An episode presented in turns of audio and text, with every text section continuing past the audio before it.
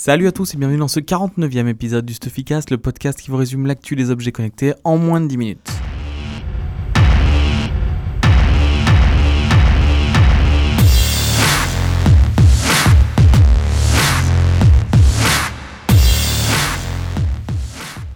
Alors cette semaine, on a eu deux articles qui parlent de deux smartwatches en préparation chez Google, euh, donc des modèles Nexus en suivant la même stratégie que les téléphones. Pour l'instant, tous les modèles Android Wear étaient construits par des, des fabricants tiers comme Motorola, LG ou Huawei par exemple.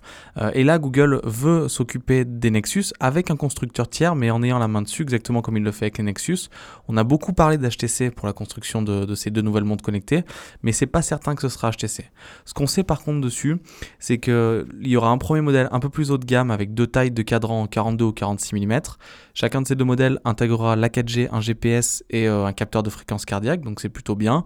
Euh, il y aura trois boutons. Sur le modèle un peu plus entrée de gamme, on se retrouvera avec un modèle avec un seul bouton et euh, sans la puce 4G, donc c'est tout de même bien, mais on aura quand même besoin du téléphone.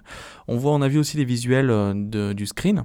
Il y a surtout des visuels des cadrans de ces nouvelles montres, donc avec beaucoup plus d'informations que, maintenant, mais c'est normal, c'est la version Android Wear 2 qui va arriver, qui va permettre cela, et Google doit, doit développer en interne des cadrans avec des applications, des informations pardon, venant de Google Assistant et plein d'autres choses intéressantes.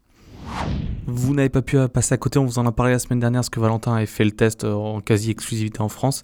Pokémon Go est en train de faire un véritable raz-de-marée dans le monde. Euh, J'enregistre cet épisode jeudi, donc il est sorti euh, en Angleterre aujourd'hui. Il va certainement sortir en France euh, très rapidement, peut-être même ce week-end au moment où vous écouterez ce podcast. C'est un carton total. Le cours de bourse de Nintendo a augmenté de 50% à la clôture mercredi, donc c'est phénoménal. C'est la deuxième tentative de Nintendo sur d'applications mobiles après Mitomo. Et là, c'est vraiment une réussite totale. Euh, le Pokémon Go est en train de dépasser Snapchat en termes d'utilisation, de temps d'utilisation par jour. Euh, ils font déjà des millions d'euros, il y a des, centaines de millions d'utilisateurs par jour, alors que l'application n'est pas sortie officiellement dans, tous les pays du monde. Elle est pour l'instant officiellement aux US, en Angleterre, en Allemagne, euh, en Nouvelle-Zélande, en Australie. Vous pouvez déjà y jouer en France. on vous a mis le lien vers l'application Android si vous voulez essayer. Petite tips que m'a donné un Brésilien du coworking. Si vous voulez avoir Pikachu en premier Pokémon, en fait, il faut refuser les trois premiers, commencer à marcher, les refuser, les refuser, et à un moment, Pikachu apparaîtra. Et ça, c'est plutôt cool. Autre nouvelle qui concerne Alphabet, euh, Nest, donc on en a parlé dans les semaines précédentes, Tony Fadell est parti, et on a le premier produit euh, donc, qui, a été annoncé depuis son départ, et c'est la Nestcam Outdoor, donc on en parlait depuis plusieurs semaines, c'est pas vraiment une surprise, donc c'est un modèle extérieur de la Nestcam.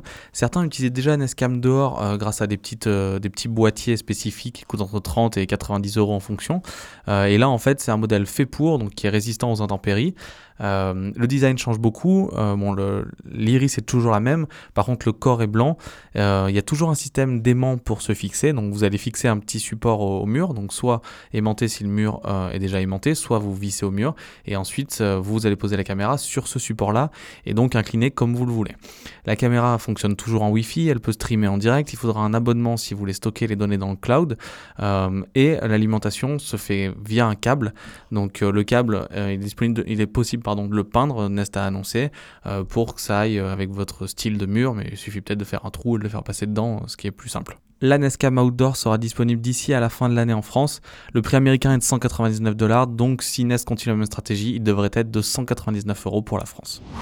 Je vous remercie d'avoir écouté ce 49e épisode du Stuffycast. La semaine prochaine, c'est le 50e. Euh, si vous êtes en vacances, bonnes vacances. Envoyez-nous un petit tweet euh, avec l'endroit dans lequel vous écoutez le Stuffycast. Utilisez le hashtag Stuffycast, ça nous fera plaisir parce que bah, moi je suis pas en vacances par exemple. Et là, c'est le 14 juillet. Je vous enregistre un Stuffycast et ça me fait très très plaisir. Je vous donne rendez-vous la semaine prochaine pour toujours plus d'actualités sur les objets connectés. À la semaine prochaine.